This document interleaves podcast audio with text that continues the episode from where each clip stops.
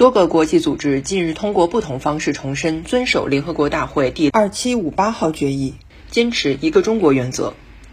总部位于瑞士日内瓦的国际移民组织，在给中国常驻联合国日内瓦办事处和瑞士其他国际组织代表团的照会中表示，国际移民组织向中国常驻代表团承诺遵守一个中国原则，遵守联大第二七五八号决议。这一承诺。是该组织与中国加强合作的坚实基础。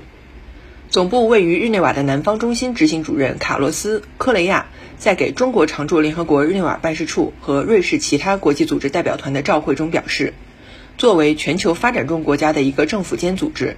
南方中心坚决遵循联大第二七五八号决议阐述的一个中国原则。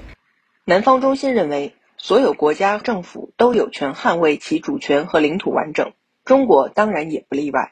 国际原子能机构等国际组织近日也重申坚持一个中国原则。一九七一年十月二十五号，第二十六届联合国大会以压倒性多数通过第二七五八号决议，决定恢复中华人民共和国在联合国的一切权利，